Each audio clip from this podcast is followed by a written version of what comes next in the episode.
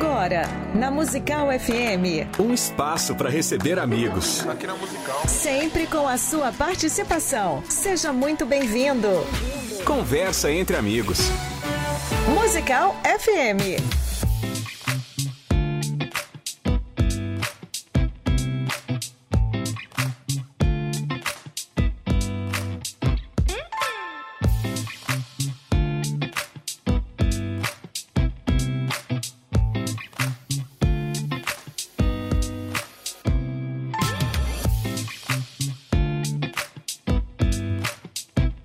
Bom dia na graça e na paz de nosso Senhor e Salvador Jesus. Eu sou o pastor César Cavalcante mais uma vez, para a glória de Deus, está no ar mais uma edição do programa Conversa entre Amigos. Nas segundas-feiras, nós recebemos aqui no programa homens, mulheres, pessoas que foram chamados por Jesus e que têm influência dentro do reino de Deus, pessoas que têm feito a diferença dentro do contexto onde foram chamados e hoje vai ser uma benção. Estou recebendo aqui o Dr. Jefferson Chagas, ele é engenheiro químico, ele também é bacharel em teologia, tem pós-graduação em ciência da religião, tem mestrado e PhD em engenharia mecânica, também PhD em missão e evangelismo e é especialista em comunicação intercultural e contextualização. É o fundador e presidente do Hickman International Ministry, é também coordenador internacional, esteve envolvido com a coordenação da Bíblia em áudio em chinês e árabe da, lá da, do Rota 66, da Transmundial, consultor internacional, treinando líderes locais no norte da África, no Irã,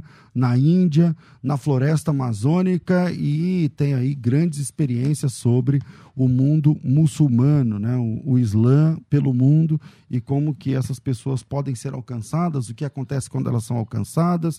Então vai ser um, eu acredito que vai ser um tempo muito produtivo. Aumenta o volume do rádio aí, porque é hora de crescermos um pouco mais. Doutor Jefferson, bem-vindo ao nosso programa aqui na Rádio Musical FM. Um bom dia a todos. Estamos aí, né? Início da semana, 1 de fevereiro, filho na escola. É isso aí.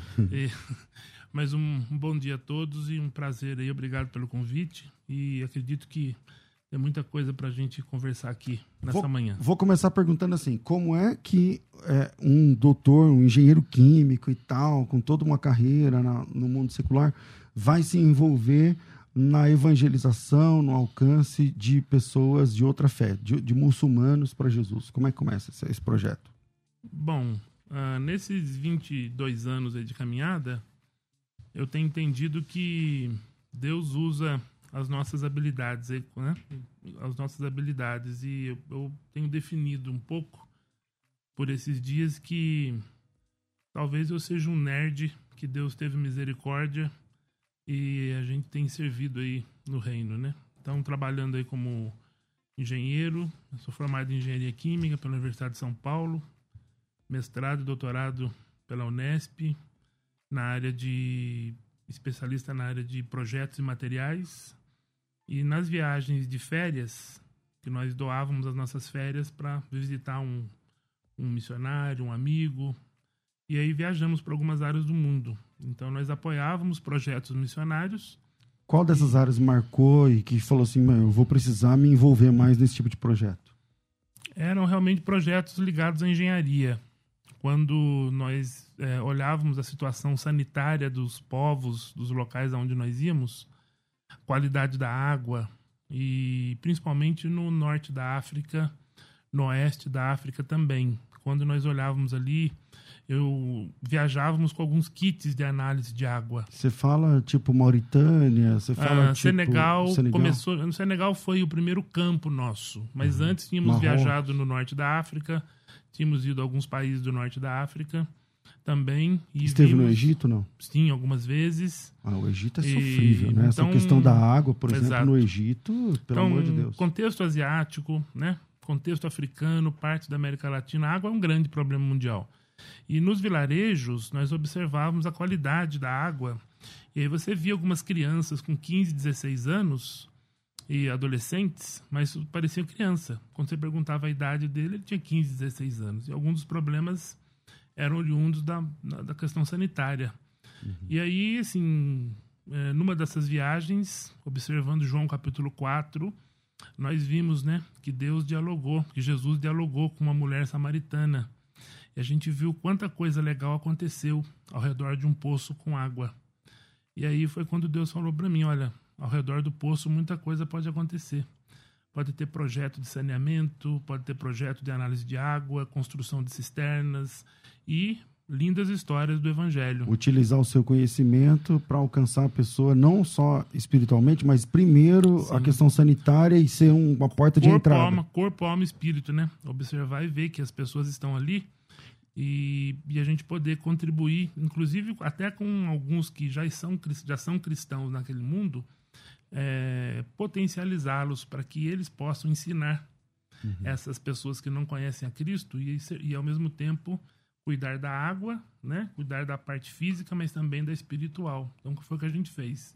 Junto com a igreja, que não é forte nessa área do mundo, uhum. é, ajudá-los, treiná-los na questão da água, na questão bíblica, e eles fazerem esse trabalho, que eles são muito melhores que nós, né? Nós podemos trabalhar ali no backstage. É verdade. Mas eles são as pessoas que nós acreditamos que. De linha de frente mesmo. Linha de frente. É, e, e, houve algum tipo de trabalho nessa área do saneamento em algum país que o senhor gostaria de ressaltar? Falar, ah, tal país, em tal cidade, sei lá, foi feito tal projeto? Como Sim. que é? Eu queria destacar, por exemplo, que foi o primeiro campo nosso que quando foi no Senegal, hum, nós andávamos pelos vilarejos ali e nós observávamos que todos os poços de água estavam contaminados, inclusive aqueles poços de água dentro da, das mesquitas, no terreno das mesquitas. Uhum. E esses, geralmente essas águas elas são sagradas dentro da tradição do islamismo local. Eu me lembro um dia que nós estávamos caminhando e eu conheci o filho do, do líder da mesquita. E aí ficamos amigos.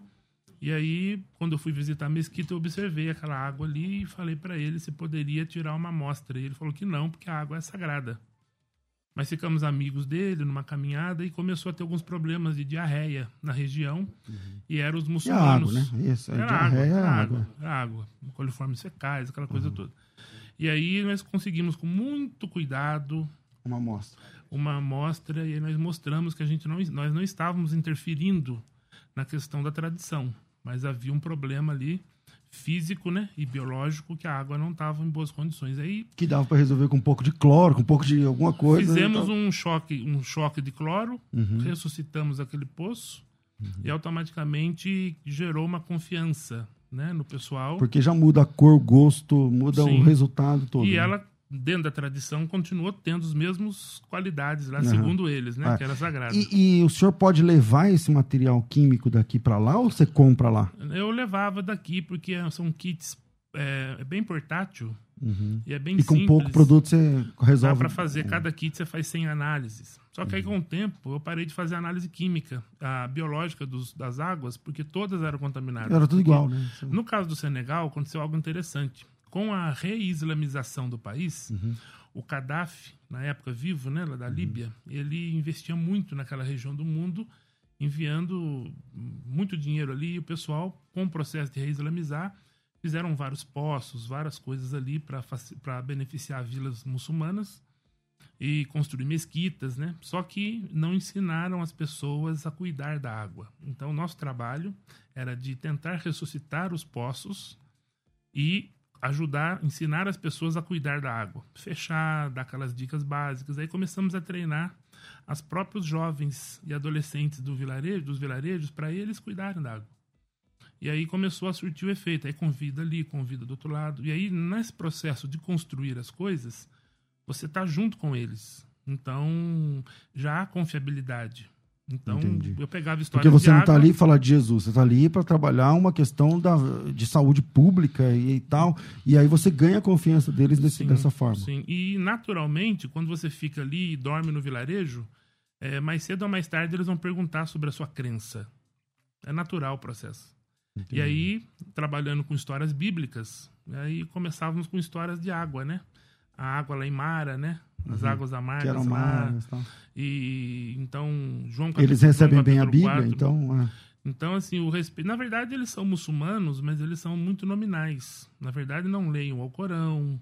É, a maior parte dos muçulmanos eles não leem tanto o Alcorão como a gente acha aqui, né? Que, uhum. que, e nessa região da África eles não liam tanto, mas são muçulmanos. Mas assim uma hospitalidade fora do comum Eu me lembro que a primeira vez que nós fomos no primeiro vilarejo, a família muçulmana saiu da casa, uma casinha muito pequena, dormiram ao ar livre para que eu e minha esposa nós dormíssemos lá Dentro na- da casa. dentro da casa deles. Então isso para mim foi um aprendizado de De eu olhei, eu, eu olhei e vi assim, tem muita coisa a aprender com esses povos, né? Agora, quando. Bom, então nesse tempo você já vivenciou também conversões, né? Sim. É, e como é que fica a questão? Eu, eu- dentro do meu trabalho, eu trabalho muito no Egito. Então, vou, Sim. nem sei quantas vezes fui ao Egito, tipo 40 e poucas vezes.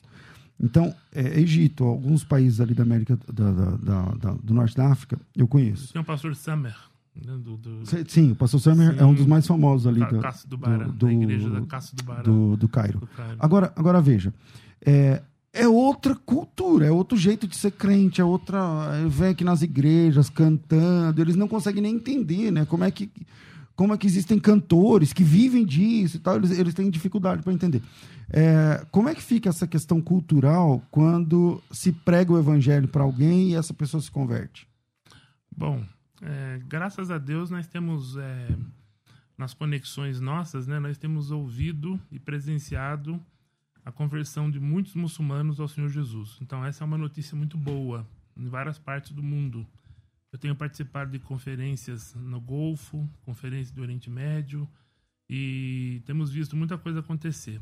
A questão que, que a gente vê, e que é uma coisa que eu acho que a igreja global, né, não só a brasileira, mas a igreja no Ocidente, é compreender essa caminhada. Ou seja, como eles vêm de um contexto diferente religioso, eles acreditam, num, eles vêm de uma crença de um Deus que é transcendente, mas não é imanente, Uhum. um Deus que não é pai, né? Quer dizer, um amor que Deus Que não ama, interage, né? que Deus ama somente aqueles que não cometem transgressões, é, um Cristo que é um mensageiro somente.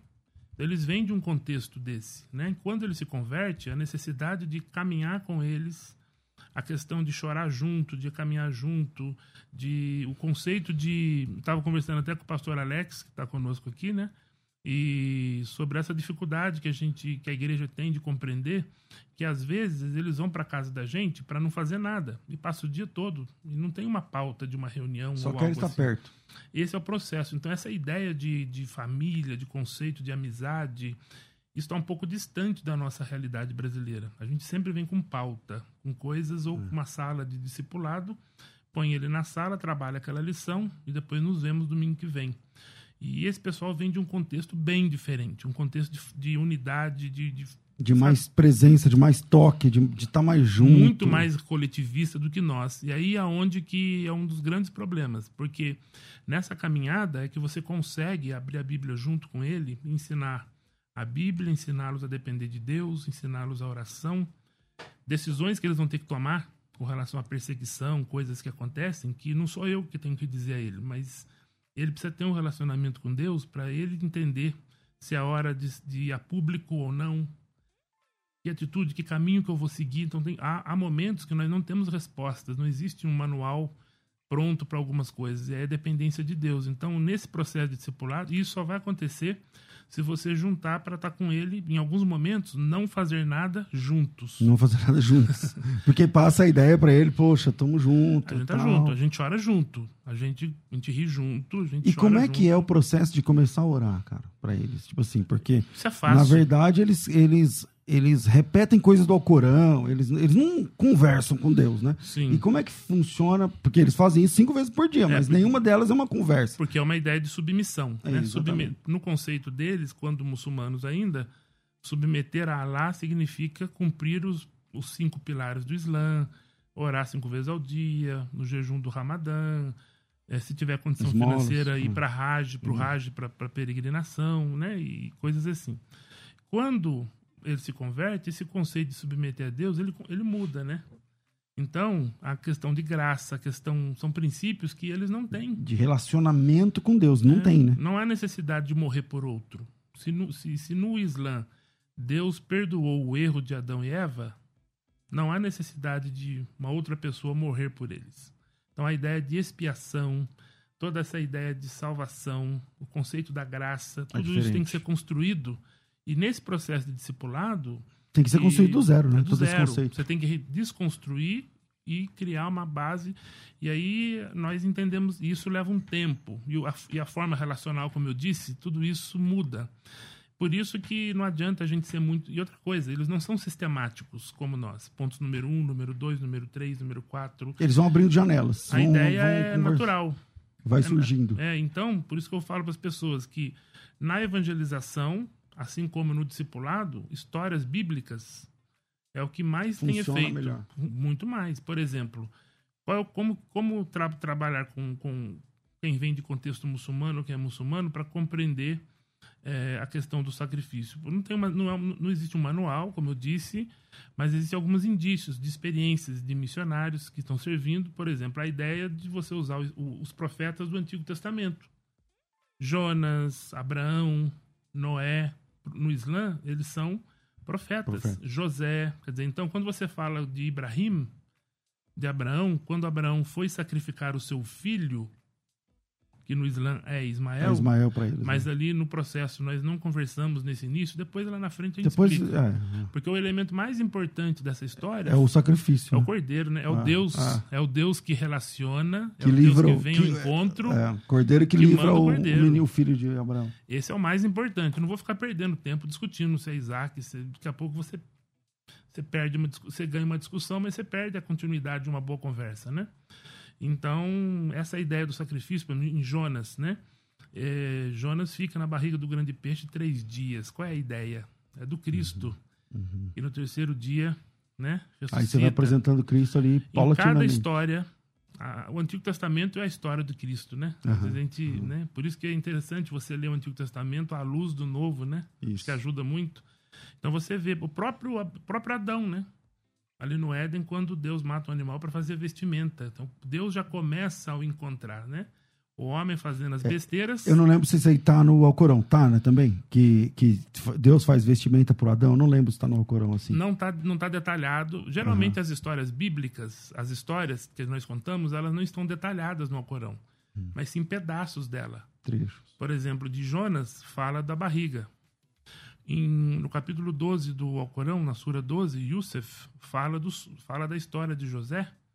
E ela é muito parecida, só que no final o sonho que tem lá no Alcorão é diferente. Entendi. Entendeu? Porém, o nome, então nós falamos de trampolim. Quer dizer, você tem os nomes desses profetas, né, que o Islã conhece, mas as histórias são bíblicas. Quer dizer, é a palavra de Deus que transforma, né? A palavra de Deus que vai fazer esse efeito. E, e uma coisa interessante, só para concluir, pra essa, essa, linha, da pesquisa que nós fizemos no, no meu PhD, a gente fez uma pesquisa sobre os principais fatores que têm levado muçulmanos a Cristo. E aí você tem vários elementos: amizade, insatisfação com a religião, insatisfação com os grupos terroristas, ahn, é, sonhos, revelações, vários fatores que nós levantamos. Porém, o principal fator é o contato dos muçulmanos com as escrituras. Então, isso é o primeiro fator. Ou seja, as outras coisas podem acontecer, porém, por causa desse contato com as escrituras. Então, intencionalmente, nós temos que ir para Samaria. Intencionalmente, nós temos que estar à beira do poço, intencionalmente, é, com doçura e com sabedoria, confrontar o pecado. Quando Jesus ele, ele confronta o pecado daquela mulher. Mas ele faz de uma forma muito sábia. Ela entende que ela é pecadora. Então, assim, é, é mais ou menos por aí. É, em qual desses países ou quais países você esteve com esse trabalho e que você percebeu que é mais resistente? Quando tudo bem, a questão da água, que é, o, que é o- a porta de entrada, né, a estratégia que Deus te deu, e é uma estratégia que mesmo que você não ganhe almas, mas- você está ali até salvando vidas, né, da morte e tudo mais. Mas é, em qual desses países ou quais você percebe que são mais fechados assim culturalmente para receber a palavra de Deus? Eu acredito que todos os países de maioria muçulmana e comunidades no Ocidente, né, aonde os muçulmanos migram, né, e se estabelecem nos Estados Unidos, eh, na Europa, nessas comunidades são bem fechadas, eu, existe, essa, existe essa resistência. Primeiro que quando você diz que é cristão, eles já classificam você como um ocidental em que você bebe, em que você faz todas as coisas erradas. Que você até mata as pessoas do mundo deles. Até você já entra com essa pecha aí. Você essa... já entra com essa situação. Então, essa, essa característica de ser cristão nesse conceito já não é muito interessante você trabalhar. Então, por exemplo, como eles não são sistemáticos, não há necessidade de você dizer sim e não. Jesus, quando ele está conversando com ah, o doutor da lei, o doutor da lei pergunta: e quem é o meu próximo? Se o doutor da lei morasse em São Paulo, trabalhasse na Avenida Paulista, ele iria dizer: olha, segundo o manual tal, ponto número um, próximo significa isso, isso, isso, isso, hum. isso. Uma coisa bem rápida, porque tempo, o negócio é complicado. Não vou perder tempo, muito tempo com as pessoas. É, porém, Jesus estava conversando com um, com um oriental, né? Que também era dali da, da Ásia, do Oriente. E ele conta uma história. Ele responde contando uma história. Ele chega e fala assim: Olha, vou contar uma história para você. Havia um homem que saiu de Jerusalém para Jericó, blá, blá, blá, blá, blá. E no final ele devolve a pergunta. Quem ele faz? não disse sim, ele não disse não, mas ele. Deixou a bola no campo do. Mas ele disse. Quem fez a pergunta. Mas ele disse. Então a gente aprende que geralmente esse, esse, os muçulmanos quando eles vêm de contextos dessa natureza. Então quando eles perguntam para você, você é cristão ou você é muçulmano? Você não precisa dizer se você é cristão. Se Irremediavelmente vai chegar essa pergunta, não, né? Não, isso é, é natural. E né? como que você reage, então? Mas existem várias formas. Eu, particularmente, eu digo, eu sou, eu sou sincero. Eu digo para eles, olha, o importante é que eu creio num único Deus. E a partir daí nós vamos conversando. E é uma verdade. O que eu disse para ele é que porque eu aí você não fecha a porta. No é, único Deus. Porque eles também creem no único Deus. O é. problema é aí que. Aí você não fecha a é porta é e mantém o diálogo aberto. Sim. Aí com o tempo ele vai saber exatamente que cristão que a gente está falando. Aí ele vai entender que existem cristãos A, B, C, D. Existem aqueles que estudam a palavra de Deus, que, que trabalham diariamente para ter as atitudes de Jesus. E não somente falar em nome de Jesus, mas com as atitudes. Agora, uma vez que esse muçulmano se converte, você está lá uma família de muçulmanos que se entrega, você já deve ter visto isso, e a pessoa vai se batizar e tudo mais. Mas uma vez que ele se converte, ele é um bom crente? Porque eu vejo assim, eu sei que eu, eu sei que aquela a, a reverência ela é cultural, mas por exemplo, eu tenho amigos que são muçulmanos que na hora da reza eles vão lá, para quem não sabe, na hora da reza tem que lavar a boca, tem que lavar a orelha, tem que lavar os olhos, tem que lavar o nariz, tem que lavar as mãos, tem, todo tem que lavar os pés. Exatamente, tipo, cinco vezes por dia, fazer toda. É, mas tudo bem, aquilo ali é, é muito. É, é, uma questão cultural deles e tal. Mas quando eles se convertem a Jesus, eles trazem também toda essa reverência? Depende muito de onde ele vem, da linha do Islã que ele serve que ele servia. Uhum. Se ele é nominal ou se ele sempre se, se ele é devoto, né? Então você tem muitos muçulmanos que são nominais, que é a maioria, que é a maioria, é. e tem aqueles outros que são mais devotos. Então depende. Por exemplo, nós temos um amigo que até tive com ele a semana passada e tal, então inclusive vou estar com ele hoje ainda. E, e ele vem de uma linha de devoção. Ele é um, ele era um sheik. Uhum. Então ele, quando ele se converte, ele tem alguma dificuldade hoje, né, ele ainda tem dificuldade de ver algumas coisas acontecendo nas igrejas. Por exemplo, o que, que ele já, já falou para você? Ah, isso aí para mim é difícil ver. Ah, geralmente, o pessoal que vem assim, é, de, de, de, devoção mesmo, que frequenta a mesquita, que realmente ora cinco vezes ao dia, ele chega e vê, por exemplo, a igreja, o cara afinando o violino, aquela coisa, a criançada andando para cima e para baixo, aquela barulheira. Dizer, e ele fica com o olho regalado. Ele fica olhando assim, ele já, ele já é uma nova criatura, ele já compreende, uhum. ele já compreende tudo isso, mas ainda para ele. É, é muita irreverência. É, é muita irreverência, uhum. né? Mas pode também ir para um lado do legalismo, né? Isso é um outro problema. Mas geralmente há esses problemas culturais de, de, aí que vão é, se assentando. Né? Exatamente, né? né? E, e, outra coisa, né? A forma como lidar com a Bíblia, com a palavra de Deus principalmente o livro físico. O cara chega, pega a Bíblia e joga a Bíblia. Quer dizer, o Alcorão, por exemplo, é quando, um, quando ele era muçulmano, ele punha numa caixinha, tem um véuzinho, é, de veludo, tal, ele tal, pega, né? ele beija, tem todo um cuidado, coloca na parte mais alta da casa. E quando ele olha A Bíblia a Bíblia, o cara escrevendo, tem, tem né? Rabiscando a Bíblia. A Bíblia, quando você compra, ela tem esse volume, né? Um volume X. Quando Ah. daqui a pouco, de dois anos, a Bíblia tá com o dobro de volume. Você põe Aí. tudo, você põe lenço, Papel você põe dentro, tudo, não sei o quê. espelho, né? Então, para eles, é um pouco estranho isso. Puxa, a palavra de Deus. Coloca seu nome e tal. Hoje está mudando muito, porque é uma juventude que chega já questionando a religião. Hoje tem tudo aplicativos na internet. É. Tá, tá mudando, né? Tá mudando bastante algumas coisas, mas ainda tem essa, esse olhar aí de, poxa, o pessoal podia ser mais reverente com a palavra de Deus, né? Eu, na minha vida, só ganhei um muçulmano para Jesus. E aí ele é lá do Cairo. E aí, quando ele veio aqui no Brasil pela- primeira vez, ficou na minha casa, tal, nunca tinha vindo ao Brasil e tudo mais. E ele se casou com uma irmã lá de. de Minas, governador Valadares. E eu não a conhecia. Ele foi morar lá, ele voltou pro, pro Egito. Aí um dia eu fui ao Egito visitá-lo. E aí, antes de abrir a porta, ele falou para mim: ah, por favor, não beija minha mulher, não. Porque é uma coisa que você. Aqui no Brasil você abraça a, a esposa da pessoa, o irmão, a irmã, a filha e tal, beijo, tá tudo bem. Mas tem toda essa questão cultural, que para eles é muito, Sim. é muito forte, né? Ver E a gente aprende assim. muito, viu? Uma coisa que eu acho que a gente tem que estar muito aberto nessa questão de você lidar com pessoas de outros credos, é você estar aberto a ouvir como ele entende Deus, como ele entende anjos, como ele entende. A gente cresce muito, até a questão cultural. Essa, eu acho que tu- esse, essa interação ela é muito válida, sabe? Até para você, não sabe- perceber qual a melhor abordagem, né? Você vai ter que ouvir o que ele pensa sobre anjo, Deus, Jesus, Bíblia e tudo mais, fé, oração, igreja, reverência. Aí depois que você ouve, você percebe qual é a melhor abordagem. A gente, come- a gente comete muita, a gente comete muitas gafes nesse processo quando nós não estamos dispostos ou abertos a aprender, ou até estudar um pouco, ou tentar entender algumas coisas, alguns, algumas coisas que se deve fazer, coisas que nunca se deve fazer, né? Então, às vezes a gente é meio fala uma coisa que não é bom fazer. ah, você ofender, por exemplo, né? Você ofender o livro, que é o Alcorão, e você ofender assim, a- né, o, o profeta O Maomé. Quer dizer, isso é uma coisa, primeiro que é desnecessário. Você está ali para chamar, para apresentar as boas novas, né? Então, algumas coisas que você pode evitar, alguma, né? Então, essa questão mesmo de, de vestimenta.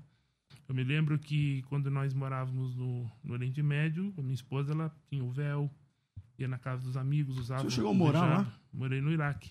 Morei em Bagdá. Caramba, quanto tempo? Então, ficamos menos de um ano. Foi um processo de. Com Foi- filhos? Não, não tinha ainda. A Ana Júlia nasceu foi quando a gente estava na China. Na China nós ficamos mais tempo, ficamos quase 10 anos. Entendi. Trabalhando com. Então ela aprendeu muçulmanos chinês lá. Aprendeu chinês, a- a- as pessoas. Porque criança é pra Não, não, né? criança A é- gente sofre, mas. Eu falo que nós somos burro velho, né? É, exatamente. complicado. pra nós é muito difícil, mas a criança Mas a gente falava é também, esponja. a gente falava chinês, os, os treinamentos que nós fazíamos com a igreja doméstica, eh, mobilizando a igreja, treinando missionários chineses. Não sei se Em que lugar da China? eu fiquei no, em Pequim três anos, depois eu fui para o sul, mais para a fronteira ali com, com o Vietnã. Fiquei quase sete anos. Como é que é? E comia arroz toda hora, todo dia, tudo é arroz. A comida é muito boa. Ah, mas tudo é de arroz. a vari- Não, Hum. não, tem muito macarrão bom, tem muito, tem muito, muito carneiro, muito. Hum. A comida é muito boa. É saber onde você vai comer, né? É igual- Agora, agora, qual das culturas, na sua opinião, é mais difícil para pregar o evangelho? A cultura chinesa, onde o senhor esteve, ou a cultura, eu vou falar islâmica, porque aí é todo o norte da África. Eu acredito que o mundo árabe, é, aonde nasce o Islã, onde tem todo um orgulho da religião nascer ali, embora dos 1,8 bilhão de muçulmanos, 400 milhões são árabes. Quer dizer, então, ah, a maior parte dos muçulmanos não é Exatamente árabe. não é árabe, né? Porém, É influenciou... porque tem a islamização da Europa que está a todo Sim, vapor. sim, não, você então, o maior país muçulmano é a Indonésia. Indonésia. né? Você tem Malásia, você tem Bangladesh, você tem a parte da Índia, muitos muçulmanos. Quer dizer, então você tem uma parte do, do, do Sudeste Asiático ali, que você tem quase um bilhão Todo de o norte da. África ali e tal. Mas o, a, a maior parte dos muçulmanos não é árabe. Porém, o Islã nasceu ali. E ali, e o livro, o Alcorão verdadeiro, é em árabe, segundo É. a tradição islâmica. Então, ela in- influenciou as demais, as- os demais países. Né? Na expansão islâmica, houve essa influência. Inclusive nas questões. Você vai, por exemplo, na Espanha, você vai em Portugal, você vê os 700 anos de domínio muçulmano na expansão islâmica. Você vê o algarve. O que, que é al? É o, artigo é o artigo definido do árabe. Algarve, alcácer. Dentro de Portugal, você tem a língua portuguesa, né? Influenciada Você tem, você tem pelo... 5 mil palavras aproximadamente que, que, que, que fazem parte hoje do vocabulário é, português. Né? Então você vê a região da, da Andaluzia, no sul da Espanha, você vê ali, ali foi uma capital forte do Islã, né? A região andaluza. Né? Então você tem muitos sábios, muitos matemáticos, cientistas na, na época da expansão que eram muçulmanos. Então existe um legado muito positivo que foi deixado também. Mas foram sete séculos de expansão, né? Então, de domínio muçulmano. Então, quando você vai para essa região, você vê o Islã, a influência, a arquitetura. E de, é, exatamente, e de é, expansão do Islã, regressão do cristianismo, porque o cristianismo já estava nesses países todos, e aí você tem, por exemplo, igrejas que viraram mesquitas, Sim. você tem toda uma... Você uma, vê, a uma Europa, a. Europa hoje você tem isso. Quando você vai à Inglaterra, por exemplo, você encontra uma influência grande, principalmente no, nas cidades pequenas. Ah, Londres, por exemplo, o prefeito de Londres é muçulmano. Agora é muçulmano. Quando você vai nas, na periferia de Londres, você vê um islamismo bem forte, inclusive até a lei Sharia, não oficialmente, mas ela. Se você está com a sua esposa em algumas regiões da periferia de Londres, com a sua esposa de mão dada, chega alguém, toca no seu ombro e fala: Olha, Solta a mão. solta a mão porque aqui a, a lei Sharia que prevalece. Mas, então, Então, por exemplo, Isso, então, isso dentro da Europa. É, né? eu já vi, por exemplo, ali, é, tanto na, na, na Inglaterra quanto na França, quanto na Espanha, toda essa, toda essa islamização forte na rua, né? né? Você, não precisa, você não precisa ler nada, só andar e você já começa a ver. É, o senhor acha que a islamização desses países europeus tem volta?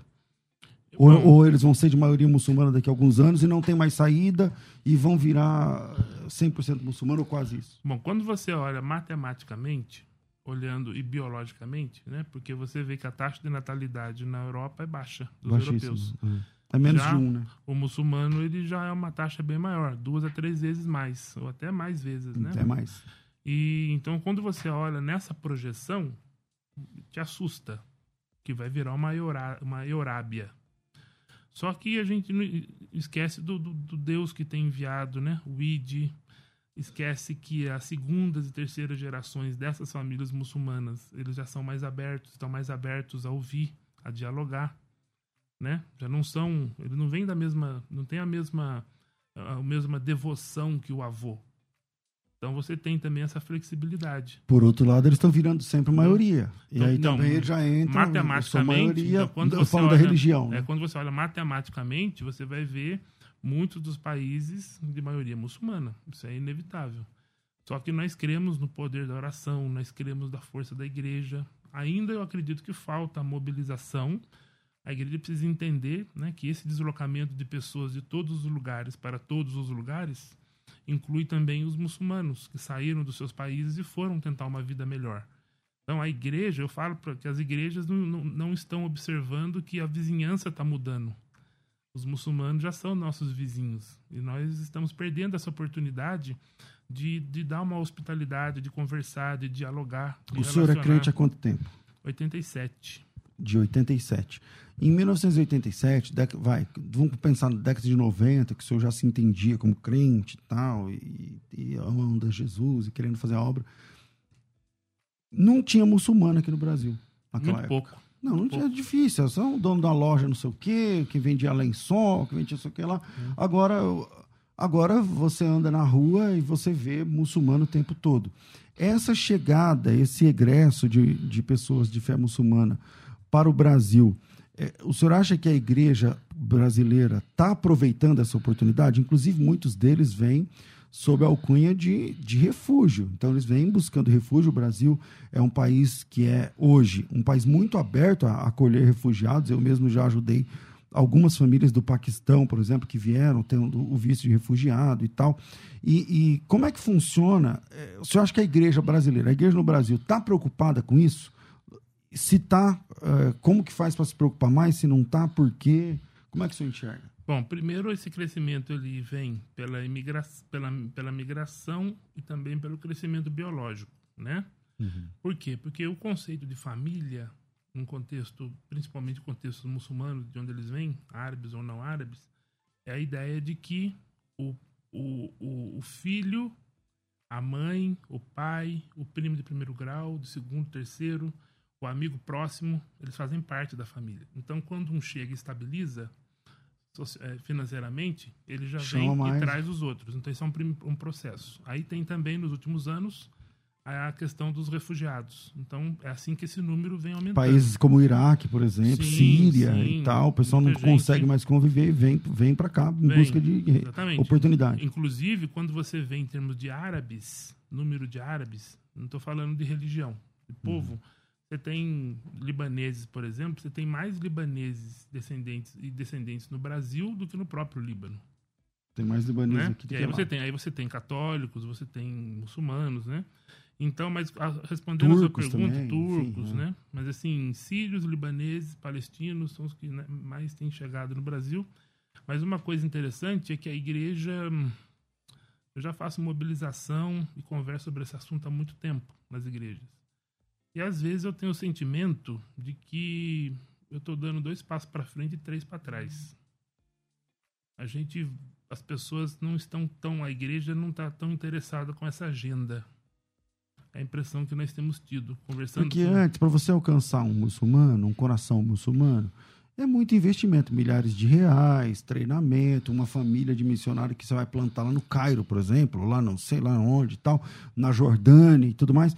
Agora, não precisa de tudo isso, né? Porque os muçulmanos estão aqui também. Eles já são nossos vizinhos. Aí a conclusão que eu, pessoalmente, não, tô, não fechei ela ainda, mas eu creio que nós precisamos voltar aos princípios do estudo da palavra de Deus. O princípio de estudar a Bíblia, de ver, observar na, o ID, observar o que a Bíblia mostra sobre o estrangeiro. Né? A Bíblia tem vários exemplos sobre isso. E então eu acredito que nós estamos caminhando por um, por numa velocidade aí em que a cada dia mais Deus está ficando mais transcendente do que imanente. Isso tem me preocupado. Daqui a pouco as histórias. Daqui, daqui a, pouco, é inalcançável. A gente vai falar de, de Deus ou das histórias bíblicas ou vai colocar nos mesmos patamares da história do Monteiro Lobato. Que quando você vê em muitos países da Europa e em parte dos Estados Unidos, está se tornando isso. Já é isso. O liberalismo, o secularismo, o entretenimento descontrolado, né, desequilibrado. A gente tem observado isso. Então, Quando você chama de entretenimento descontrolado, você está falando do quê? Ah, eu vou cuidar, vou prefiro mais fazer, curtir minha vida, fazer minhas coisas, participar, ir para um jogo, não sei do que, não sei do que. Do e que... sobre a igreja eu ajudo com 50 ah, conto lá. ajuda tá aí, assim, um cheque aí, já, já, beleza. Mas sentar, estudar a palavra de Deus, sabe, Inter, sabe, ter esse zelo pela palavra, meditar na palavra dia e noite, orar sem cessar. Então eu acredito que a nossa oração é nesse, é nesse âmbito, sabe? A gente precisa pensar que a igreja precisa a gente precisa repensar essa, esse, esse, esse, esse reavivamento. Eu creio muito nisso. Um reavivamento a partir da estrutura, do estudo da palavra, da gente voltar. Eu acho, quando a gente começa a ver isso aí, naturalmente, o amor pelo vizinho, vai, o amor pelo aflorar, próximo. Com certeza. E, entendeu? Eu acho que é mais embaixo. O problema é mais embaixo. Então, a gente, às vezes, a gente quer uma resposta. Puxa, eles, os muçulmanos estão aqui do lado, os chineses estão aqui, chineses nascem no solo, né? A gente brinca, né? Como uhum, tem chineses uhum. aqui, a oportunidade de pregar o evangelho, de apresentar, e outros povos, né? Estão no Brasil. Só que a igreja está com a sua agenda fechada, muita coisa fechada, muito problema.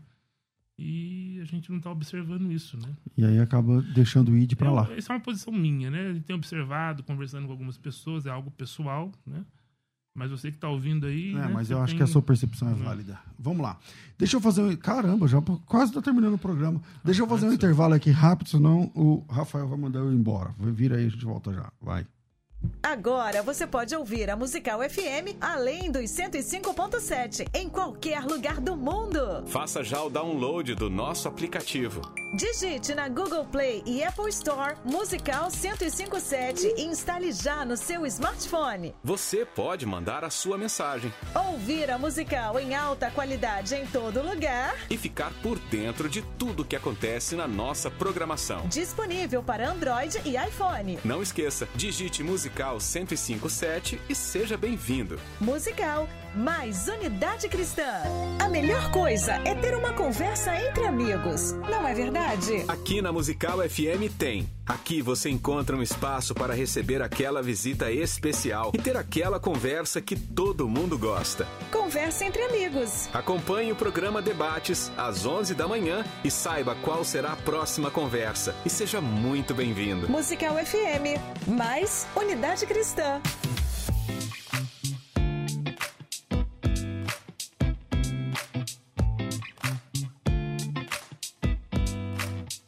Estamos de volta com o programa é, Conversa entre Amigos e eu quero falar para vocês que a Faculdade Teológica Bethesda já passou de 100 mil alunos faz tempo e estamos com matrículas abertas para quem gostaria de trabalhar melhor a sua habilidade de pregar a palavra de Deus. Pregar a palavra de Deus é um chamado para todos os crentes, e se você, mas tem um problema: ninguém ensina a gente a pregar. Você vai, vai pegando, vai pegando. Se, se ouve alguém pregar, gosto mais desse, você vai mais ou menos naquela linha, constrói o seu, a sua identidade ali enquanto pregador ou pregadora da palavra e tal, e vai né, aos trancos e barrancos a gente, vai, a gente chega lá. Mas, pensando nisso, a Faculdade Teológica Bethesda criou um projeto chamado Escola de Pregadores. A Escola de Pregadores, pessoal, é um programa de treinamento 100% online, completamente digital, com mais de 50 aulas. Pensa nisso, com mais de 50 aulas onde você vai aprender o que você precisa saber para preparar um sermão, para preparar uma boa palavra, uma aula, por exemplo, na escola bíblica, como é que você divide em tópicos, como é que você faz uma boa é, introdução, como é que faz a parte da conclusão, quais tipos de conclusão funcionam, os tipos de pregação. Aqui no Brasil se fala muito do, da pregação expositiva, mas quem é pastor sabe a importância da pregação temática. Às vezes o pastor percebe que a igreja precisa ouvir sobre um tema. Aqui mesmo a gente está falando sobre a necessidade da evangelização e o pastor está ouvindo o programa e ele entende que a igreja dele precisa ouvir sobre isso, precisa se mobilizar sobre isso. Então não é uma pregação exatamente expositiva, mas uma pregação temática. Ele vai pegar um tema e vai trabalhar esse tema explorando vários textos da Bíblia. Como é que faz isso? Como é que funciona? Como é que monta esse tipo de pregação? Usando esse tipo de abordagem, tudo isso é escola de pregadores. E a escola de pregadores é extremamente barata, já que é um treinamento é, extremamente completo. Você vai é, fazer o seu, a sua inscrição, a matrícula é de graça, você ganha na hora o acesso à Escola de Pregadores Evento ao vivo e pelo projeto todo você paga R$ reais por mês. Então é barato demais. Se você quer pagar em 10 vezes, dá 10 de 49, eu, eu não lembro centavos, 90 centavos, 80, sei lá. Acho que é 49,80. Para não falar que é 50, entendeu? Então o pessoal do marketing fala, não, é R$ 49,80, entendeu? Então é algo como 50 reais. E se você... É, quer fazer, por exemplo, em menos vezes, muitas pessoas preferem pagar em três vezes, dá 360 e poucos reais. Para você fazer a sua inscrição, é só chamar no WhatsApp. E o WhatsApp é 9 9007 6844. 011 9 9007 6844. 9 9007 6844. 9907 6844. Então, liga, é, me liga não, adiciona no WhatsApp e coloca teu nome tracinho eu quero. Se você escrever teu nome, ah, meu nome é Patrícia, Patrícia tracinho eu quero. Automaticamente você recebe um, as informações da escola de pregadores e aí você decide continuar para fazer a sua inscrição, você mesmo preenche o formulário. 990076844, você faz, é, coloca teu nome, tracinho eu quero e seja bem-vindo, seja bem-vinda, sejam bem-vindos a um tempo de crescimento sem igual na área da pregação da palavra de Deus. Vem para a escola de pregadores, você também vem para um novo tempo, próximo nível do seu ministério. É a escola de pregadores. 99007 6844. Pensou Teologia, pensou Faculdade Teológica Bethesda. Agora você pode ouvir a Musical FM além dos 105.7 em qualquer lugar do mundo. Faça já o download do nosso aplicativo. Digite na Google Play e Apple Store Musical 1057 e instale já no seu smartphone. Você pode mandar a sua mensagem. Ouvir a musical em alta qualidade em todo lugar. E ficar por dentro de tudo que acontece na nossa programação. Disponível para Android e iPhone. Não esqueça, digite Musical Musical 1057 e seja bem-vindo. Musical mais Unidade Cristã. A melhor coisa é ter uma conversa entre amigos, não é verdade? Aqui na Musical FM tem. Toda segunda às 11 da manhã, você encontra um espaço para receber aquela visita especial e ter aquela conversa que todo mundo gosta. Conversa entre amigos. Anota aí, sempre segunda aqui na Musical FM. Mais Unidade Cristã.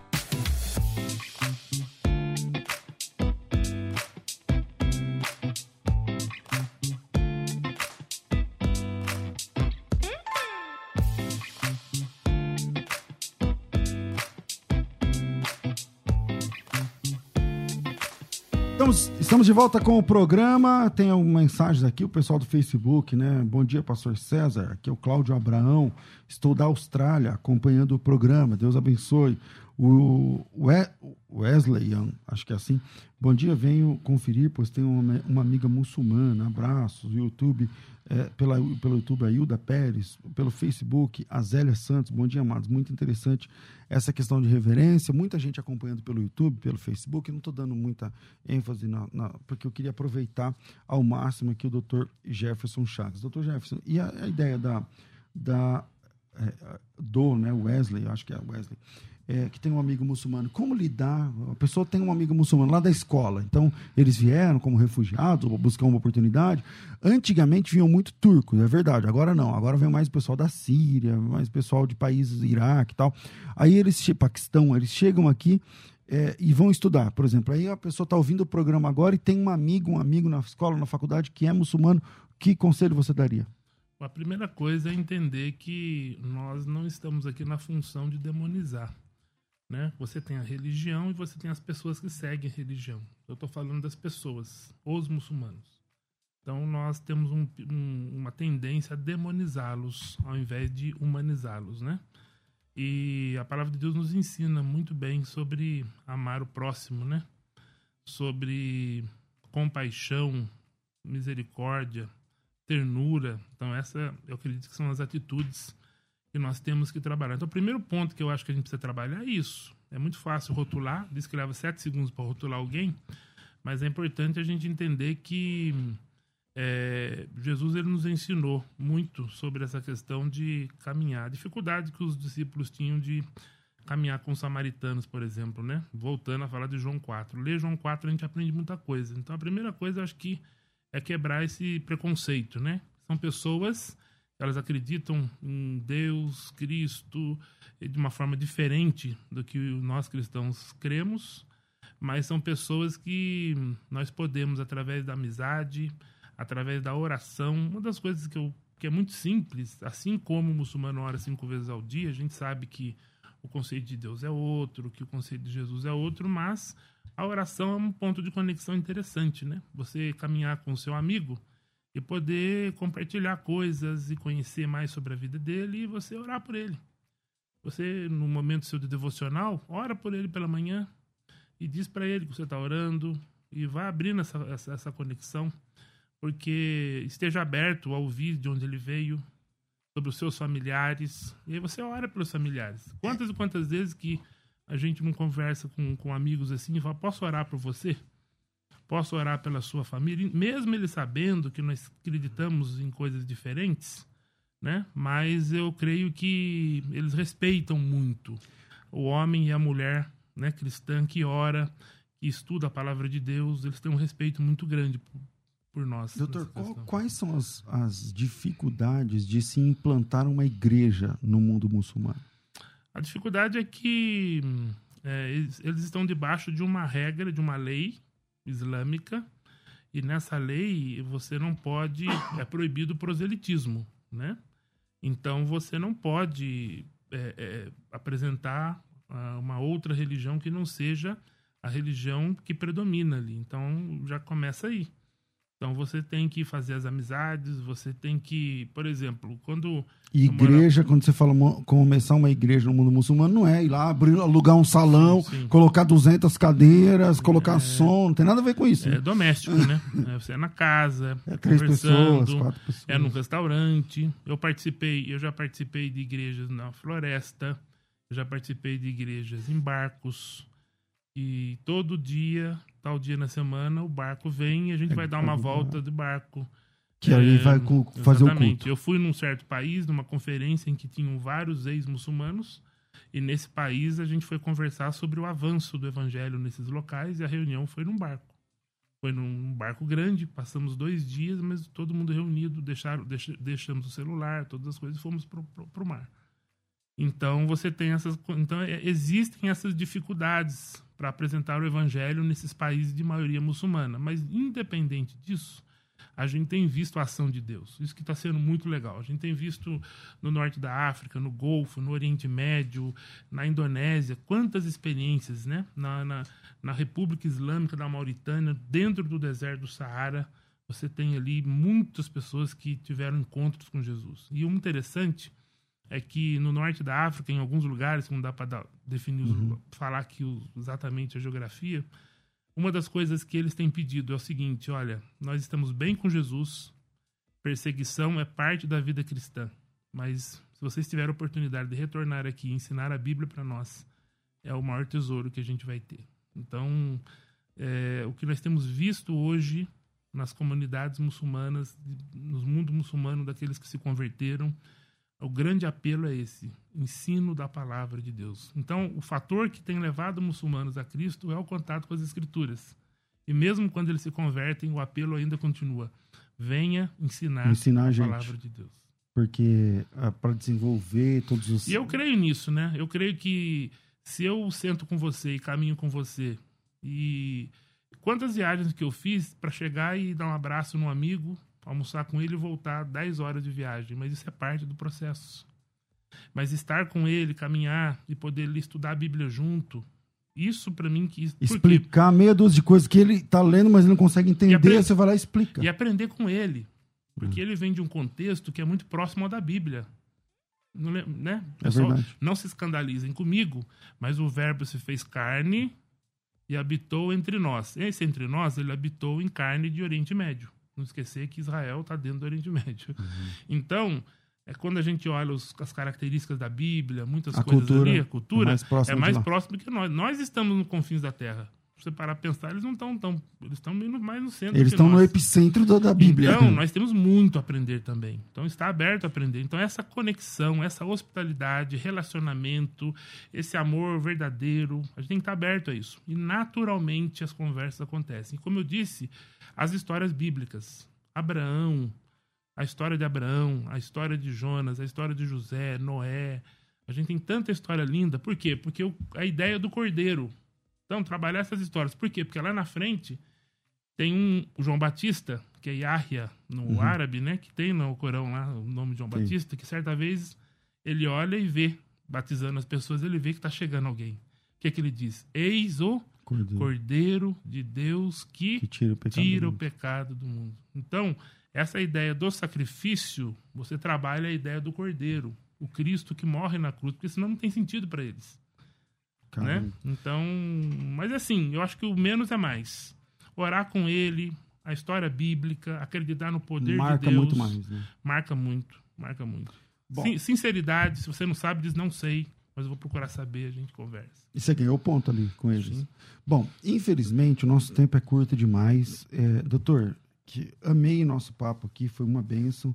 E o que, que o senhor queria aproveitar nesse último minuto para divulgar? Tem algum, alguma coisa, um projeto, site, livro, sei lá?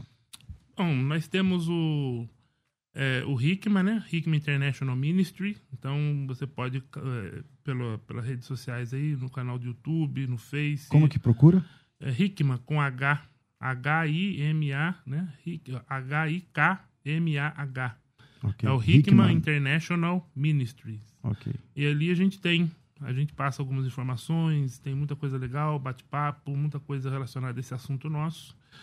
E também vou- posso deixar o meu e-mail aqui, também o pessoal Uhum. que estiver interessado em continuar a conversa, a gente continua Qual que é o e-mail? esse bate-papo aí. É jefferson, arroba, ah, fastmail.f de faca M de Maria. FM. FM.